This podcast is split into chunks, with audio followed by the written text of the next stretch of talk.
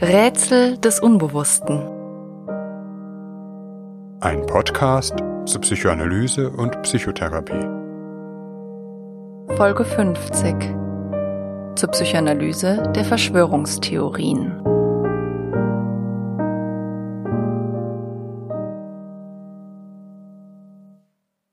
Verschwörungstheorien, wenn man sie denn Theorien nennen will, haben im Grunde immer Konjunktur.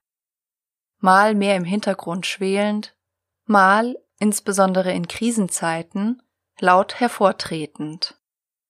Tatsächlich sind sie ein sozialpsychologisches Phänomen von außerordentlichem Ausmaß. Ein so großer Anteil der Bevölkerung hängt wenigstens einer der gängigen Verschwörungstheorien an, dass unklar ist, was eigentlich zur sogenannten Normalität rechnet davon überzeugt zu sein oder nicht. Verschwörungstheorien existieren wohl, seit es Verschwörungen gibt. Nicht immer sind sie irrational gewesen. Ein römischer Kaiser, bekanntlich ist ja nur eine Minderheit seines Standes eines natürlichen Todes gestorben, tat gut daran, sich Gedanken über mögliche Verschwörungen zu machen. Aber erst seit der Neuzeit Insbesondere seit der Französischen Revolution und dem Entstehen der bürgerlichen Gesellschaft haben sie epidemisches Ausmaß und zunehmend paranoide, irrationale Gestalt angenommen. Dies scheinbar gegenläufig zum Zeitalter der Aufklärung, Wissenschaft und Rationalität. In den letzten Jahrzehnten haben die Digitalisierung und sozialen Medien offenbar wie ein Brandbeschleuniger gewirkt Verschwörungstheorien sind in unserer durchrationalisierten und säkularisierten Gesellschaft allgegenwärtig. Aber nicht nur in unterschiedlichen Zeiten, auch in unterschiedlichen Ländern gewinnen Verschwörungstheorien besondere Virulenz. So etwa in den Vereinigten Staaten, wo die Conspiracy spätestens seit den Unabhängigkeitskriegen, verstärkt in den sogenannten Indianerkriegen fester Bestandteil der politischen Debatte ist. Die Rechtsfigur der Conspiracy, hier der Verschwörung gegen den Frieden, unter der den Nazi-Verbrechern in Nürnberg der Prozess gemacht wurde, war eine spezifisch amerikanische Zutat. Die folgenreichste Eskalation von Verschwörungstheorien hat allerdings im nationalsozialistischen Deutschland stattgefunden unter Bezugnahme auf den Archetyp von Verschwörungstheorie überhaupt. Die antisemitische These von der jüdischen Weltverschwörung, die heute nur milde abgewandelt in Form einer sogenannten zionistischen Verschwörung weiterhin weltweit virulent ist. Wir wollen uns in der heutigen Folge mit einem psychoanalytischen Verständnis von Verschwörungstheorien beschäftigen wobei der psychoanalytische Zugang sicher nicht der einzige und erschöpfende ist, wohl aber ein unabdingbarer. Verschwörungstheorien sind ein tiefenpsychologisches Phänomen par excellence. Die Unterscheidung von irrationalen Verschwörungstheorien und einer begründeten Skepsis oder Kritik ist oftmals gar nicht so einfach.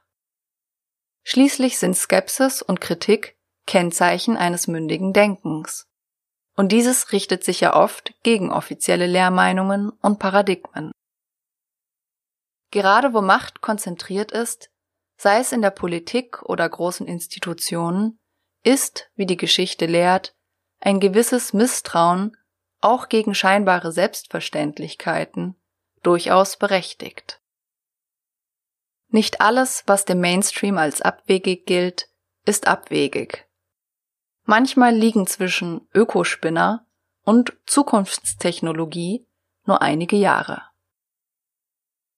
Verschwörungstheorien lassen sich nicht in Abgrenzung zu einer vermeintlich vernünftigen Normalität begreifen. Denn so vernünftig ist die Normalität unter Umständen nicht.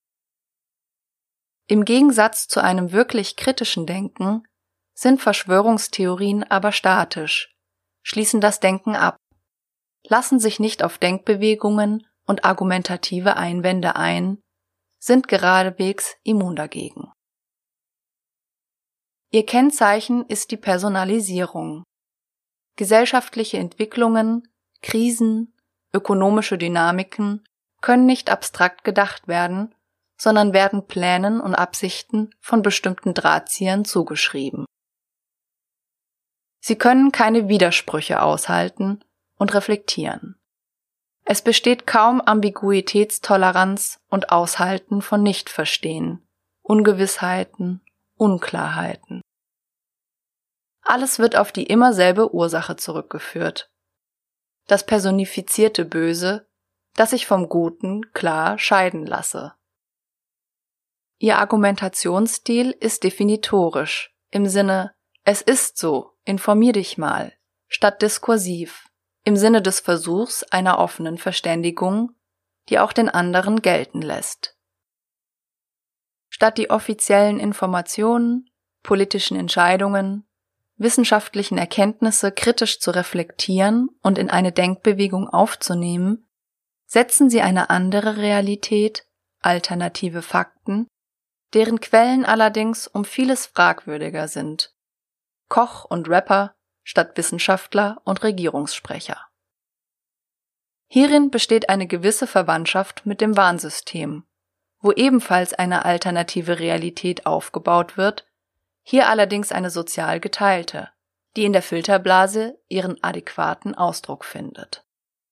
Die staatliche Maßnahme, Verschwörungstheorien entgegenzuwirken, indem man Siegel für vertrauenswürdige öffentliche Informationen einführt, mag zur Beruhigung in einer konfusen Situation beitragen. Doch der Appell, den richtigen statt den falschen Fakten Vertrauen zu schenken, verfehlt, wie wir gleich hören werden, den Kern des Verschwörungsdenkens und begegnet dem Verschwörungsglauben gewissermaßen auf seinem beschränkten Terrain. Verschwörungstheorien können, hier ebenfalls dem Warnsystem verwandt, in sich sehr stimmig sein, sind aber meist Teil eines Konglomerats an Überzeugungen, Verdächtigungen, Vermutungen, die eher einen diffusen Charakter tragen. Chemtrails, Mikrochips, Umvolkung und dergleichen bilden meist eine konfuse Mischung, die letztlich nur von der Klammer der zentralen, meist antisemitisch gefärbten Verschwörungstheorie zusammengehalten wird. Die Weltverschwörung durch George Soros, Bill Gates, Hollywood, Wall Street. Tatsächlich handelt es sich nicht um eine Theorie im Sinne eines elaborierten Denkens, sondern um einen Sud, in dem sich alles Mögliche zusammenbraut. Verschwörungstheorien erfahren ihre Kraft aus Affekten, nicht aus Argumenten. Deshalb sind sie gegen Argumente auch resistent, wohl vielmehr ein Fall für die Tiefenpsychologie als eine wissenschaftliche Auseinandersetzung. In ihrem phantasmatischen Gehalt, Echsen, geheime Verschwörungen, hohle Erde, sind sie der Bilderwelt des Unbewussten näher, zumindest der kollektiver Phantasmen. Deshalb sind sie auch für Filmindustrie und Popkultur interessant, wobei hier vielleicht sogar gilt, je abstruser, desto reizvoller. Wir wollen in einigen losen Bemerkungen versuchen, bestimmte Elemente der Verschwörungstheorien herauszuarbeiten und psychoanalytisch einzuordnen. Die zentrale These ist, dass Verschwörungstheorien bestimmte psychische Funktionen erfüllen, die ein schwaches Ich stabilisieren, wobei wir fünf solcher Funktionen hier näher herausarbeiten wollen. Erstens, sie reduzieren Komplexität und beseitigen Ungewissheit. Zweitens, sie binden Angst, Neid und Aggression. Drittens, Sie dienen der Projektion. Viertens, sie befriedigen den Narzissmus. Und fünftens, sie stiften Identität. Erstens, Reduktion von Komplexität und Ungewissheit. Zu den Zumutungen des Daseins gehört, dass die soziale und innere Welt, wohl auch die Natur, voller Widersprüche, Unklarheiten, Ungewissheiten und Uneindeutigkeiten ist. Wie wir in den verschiedenen Folgen gehört haben, sind auch in uns selbst unterschiedliche Interessen, Kräfte und Neigungen im Widerstreit. Gerade Krisen stiften in der inneren und äußeren Welt zusätzliche Unordnung, mithin Konfusion. Ungewissheit, Nichtwissen erzeugt Spannung. Sie können je nach Reife bzw. Stärke des Ich nur in einem begrenzten Ausmaß ausgehalten werden. Der Psychoanalytiker Wilfred Bion spricht hier in Bezugnahme auf den Dichter John Keats von der Negative Capability, das heißt der Fähigkeit, nicht wissen, nicht verstehen, auszuhalten. Allemal eine zentrale Fähigkeit für den psychoanalytischen Prozess, aber auch für schöpferische Tätigkeiten aller Art. Wer etwas Neues, anderes schaffen will, muss aushalten, dass er sich mit etwas befasst, was noch nicht ist. Verschwörungstheorien weisen hier eine vermeintlich einfache Abkürzung. Sie bieten Erklärungsformeln, in denen im Grunde jedes Ereignis, jede Unklarheit und Ungewissheit aufgelöst werden kann. Man weiß, wer dafür verantwortlich ist. Dabei ist die Personalisierung ein vorrangiges Mittel der Vereinfachung. Die anonymen, unbegreiflichen Mächte bekommen Namen. Es werden allmächtige Schachspieler installiert, das Weltgeschehen wird lucide für den, der ihre Intentionen kennt. Die Komplexitätsreduktion ist allerdings eine notwendige, keineswegs eine hinreichende Zutat. Auch Wissenschaft, überhaupt jedes abstrakte Denken, reduziert Komplexität. Für Verschwörungstheorien müssen, wie folgt, noch weitere Aspekte hinzukommen. Zweitens Bindung von Angst, Neid und Aggression. Verschwörungstheorien sind gefährlich, weil sie das Vehikel destruktiver Kräfte sind. In manchen Manifestationen von Verschwörungstheorien, etwa auf gewalttätigen Demonstrationen, Nazi-Aufmärschen, Stürmen der israelischen Botschaft oder ähnlichem, ist dies ganz offensichtlich. Doch wer seine Gegenübertragung befragt, dem wird selbst bei Demonstrationen von verschwörungstheoretischen Gruppen, die sich in ein wohlmeinendes Gewand kleiden, etwa um die Gesundheit der Kinder beim Impfen besorgt sind, das Potenzial von Aggressivität nicht entgehen. Verschwörungstheorien setzen an den diffusen Ängsten von Menschen an und steigern diese.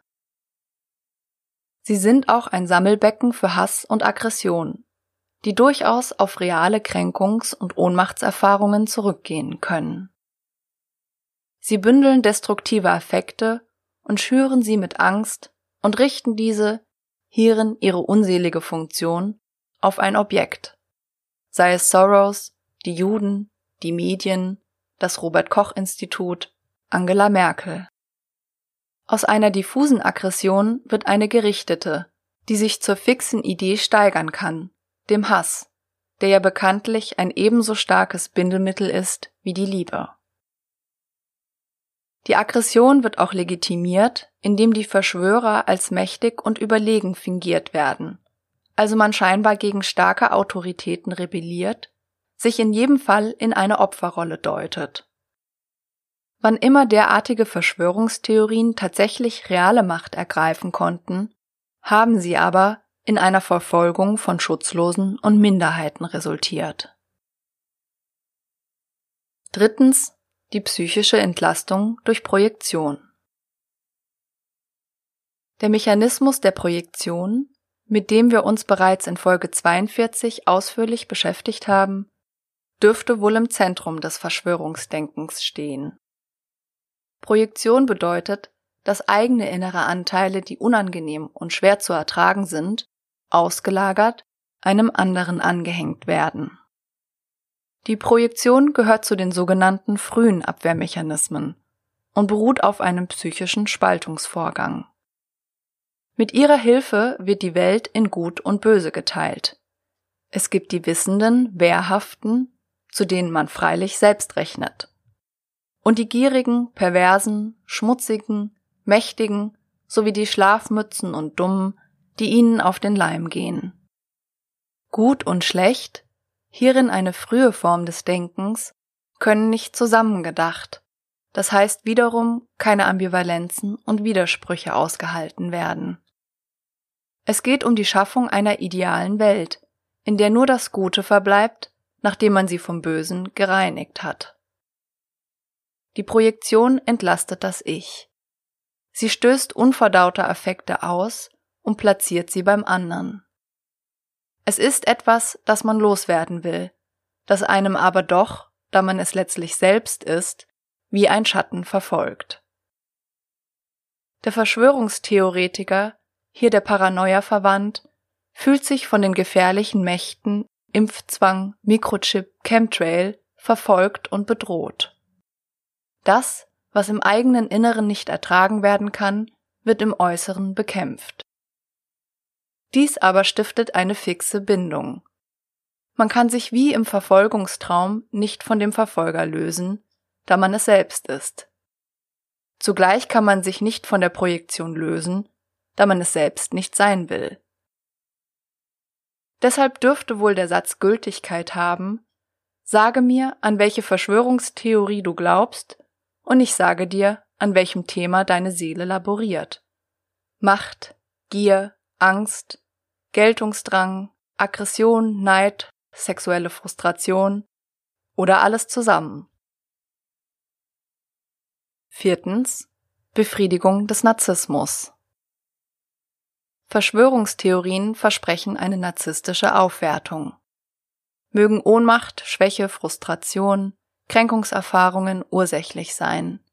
Durch die Verschwörungstheorie wird die Person zu einer eingeweihten, Wissenden. Verschwörungstheorien haben etwas Grandioses. Man hat vermeintlich Einblick in die ganz großen Zusammenhänge. In das Marionettenspiel der Weltpolitik, der Weltregierung. Je nach Ausmaß der Verschwörungstheorien hat man sogar Einblick in die Belange der Außerirdischen oder der geheimen Wahrheit der Weltgeschichte. Man kann sich dem Durchschnitt überlegen fühlen, einer Elite von Gleichgesinnten zugehörig. Die narzisstische Entwertung des anderen, der nicht kapiert, was man selbst zu wissen meint, ist immer bei der Hand. Im Gegensatz zum Psychotiker traut sich das Ich aber nicht zu, sich ins Zentrum dieser grandiosen Welttheorie zu setzen. Es will gleichsam keine Verantwortung für die eigene Grandiosität übernehmen.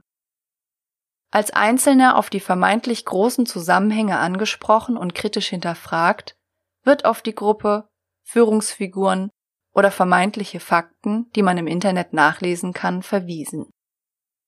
Verschwörungstheorien machen das Angebot, zugleich grandios zu sein, ohne Ich sagen zu müssen. Fünftens. Stiftung von Identität. Verschwörungstheorien helfen dem Ich, sich abzugrenzen und werden mit der Zeit zu einem Teil der Identität.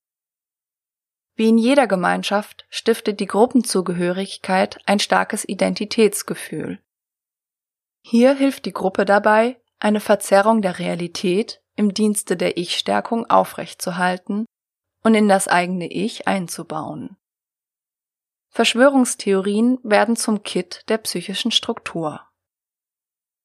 Wiederum hilft hier der Spaltungsmechanismus, der nicht nur ein Gut und Böse schafft, sondern auch ein Draußen und Drinnen. Draußen sind die Bösen, das Schlechte, die Einfältigen.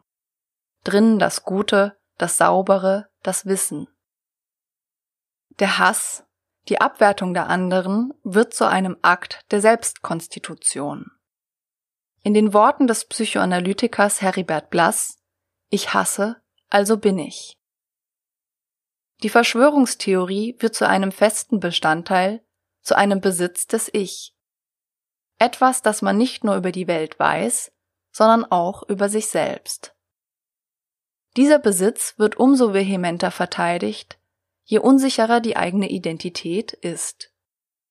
Deshalb fühlen sich viele Verschwörungstheoretiker persönlich getroffen, angegriffen, wenn man die Theorie hinterfragt und reagieren entsprechend aggressiv. Aus diesem Grund wird auch aller Scharfsinn und Spitzfindigkeit aufgeboten, das Irrationale zu verteidigen, denn es geht um die Verteidigung der Identität. Alle genannten Punkte dienen letztlich der Kompensation einer Ich-Schwäche.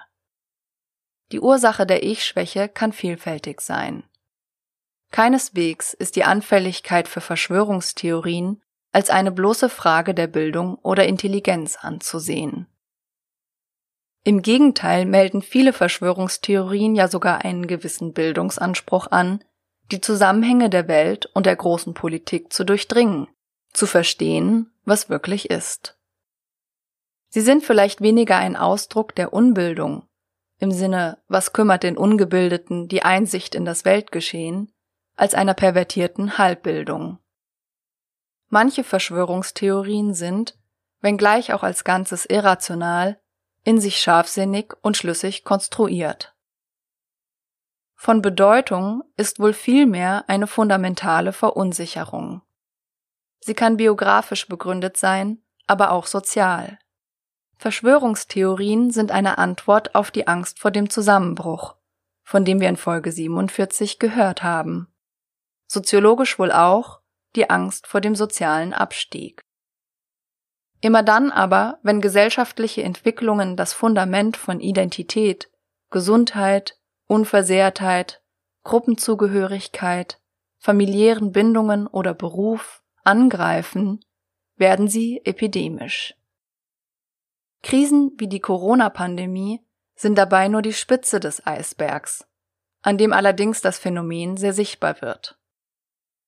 Vielleicht sind sie auch Artefakte transgenerationaler Erfahrungen, die besonders in Gesellschaften Wirkung entfalten, die massive Transformationsprozesse durchlaufen haben, wie etwa jetzt in Osteuropa oder verheerende kollektive Brüche, die vielleicht überhaupt, wie die Vereinigten Staaten, auf dem Bruch von Bindungen, der Immigration, gegründet sind, oder die erst sehr spät eine nationale Identität gefunden haben, wie die deutsche. Was aber für einzelne Menschen gilt, gilt auch für die Sozialpsychologie von Gruppen. Ihrer bedarf es einer genauen und differenzierten Analyse. Letztlich ist es wichtig, Verschwörungstheorien als ein Symptom zu begreifen, das auch etwas über den Zustand der Gesellschaft aussagt. Der Kampf um die Vernunft wird wohl nicht dadurch zu entscheiden sein, dass man Verschwörungstheoretiker die richtigen Fakten präsentiert. Gerade diese zweifeln sie ja an. Faktenchecks dürften allenfalls zu einer gewissen Immunisierung oder Selbstvergewisserung von Menschen beitragen, die noch nicht in Verschwörungstheorien verfallen sind. Die Obsession mit kruden Tatsachen ist aber vielleicht nur eine pervertierte Form eines Faktenglaubens, der durchaus die gesellschaftliche und politische Normalität beherrscht. Verschwörungstheorien sind seit der Neuzeit der stete Begleiter der wissenschaftlichen Rationalität. Ihr finsterer Schatten, vielleicht weil sie ihr angehören. Oft genug haben sich Interessen in die Gestalt von unumstößlichen Fakten gekleidet. Nicht durch eine böswillige Verschwörung von Politik und Wissenschaft, sondern indem eine gesellschaftliche Realität wie eine Naturgegebenheit behandelt als bloßes Faktum registriert, nicht in seinen Entstehungsbedingungen verstanden wird. Fakt kommt von lateinisch facere und bedeutet gemacht, was wohl insbesondere für gesellschaftliche und soziale Begebenheiten Gültigkeit hat. Eine Politik, die sich nur noch als ein Verwaltungsorgan vermeintlicher Tatsachen versteht, riegelt sich gegen das Denken ab lässt keinen Raum für Alternativen und Neues. Sie macht aus einer Frage von Interessen, hierin das Ideologische, eine Frage von Fakten, von Rationalität und Irrationalität, als gäbe es letztlich keine Interessen, sondern nur eine vernünftige versus eine unvernünftige Politik in den Bahnen einer scheinbar unveränderlichen Wirklichkeit. Verschwörungstheorien haben ein vielleicht gar nicht unzutreffendes Gefühl dafür, dass die vermeintlichen Fakten und Tatsachen selbst in bestimmten Zusammenhängen entstehen, nicht einfach Abbild der Wahrheit sind. Sie finden aber nicht zu einem kritischen Denken, sondern erfinden neue alternative Fakten, das heißt schaffen eine zum größten Teil eingebildete Gegenwirklichkeit, die dann tatsächlich irrational ist und letztlich nicht über den Faktenglauben hinauskommt, ihn vielmehr ins Abstruse verdoppelt. Verschwörungstheorien, es sind letztlich Verschwörungsphantasmen, sind eine schlechte Kopie wissenschaftlicher Rationalität, vielleicht eine verunglückte Gesellschaftskritik. Sicherlich aber, wenn sie tatsächlich Macht ergreifen, ein Unglück für die Gesellschaft.